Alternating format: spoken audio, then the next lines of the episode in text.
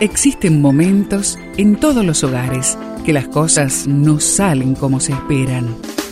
Susana y Gustavo Piñeiro te traen soluciones para tener un hogar diferente y duradero. Quédate con nosotros, porque ahora comienza Hogares de Esperanza. Den gracias al Señor por su misericordia y por sus maravillas para con los hijos del hombre, porque Él sacia el alma sedienta y llena de bien el alma hambrienta. Salmos 107, 8.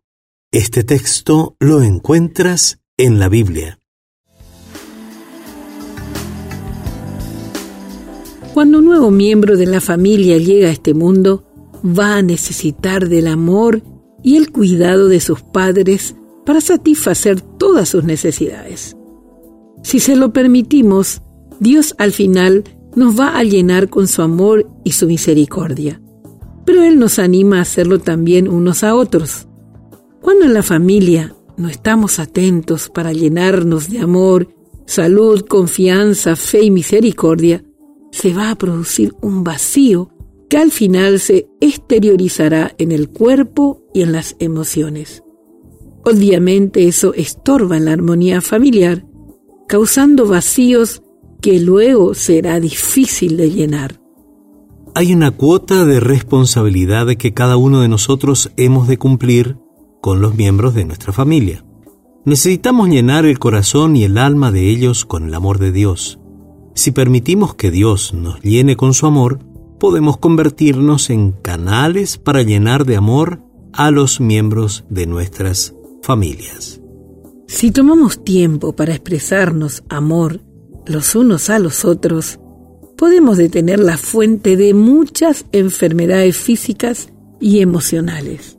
Te invito a que allí en la familia hablen de la importancia de una vasija cuando está llena. Tengan a mano un vaso vacío y una vasija con líquido. Comiencen a llenar poco a poco hasta que se derrame. Pregunta a los miembros de la familia cómo se puede aplicar esto en el hogar. Animados a llenar esa vasija. Te invito a orar.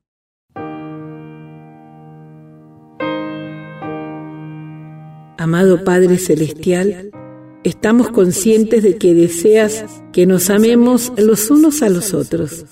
Llena con tu amor precioso cada área de nuestra vida. Gracias por darnos el ánimo para llenarnos mutuamente. Y te lo pedimos juntos en el nombre de Jesús. Amén. Esperamos que el tema de hoy, junto a Susana y Gustavo Piñeiro, haya traído la esperanza a tu vida.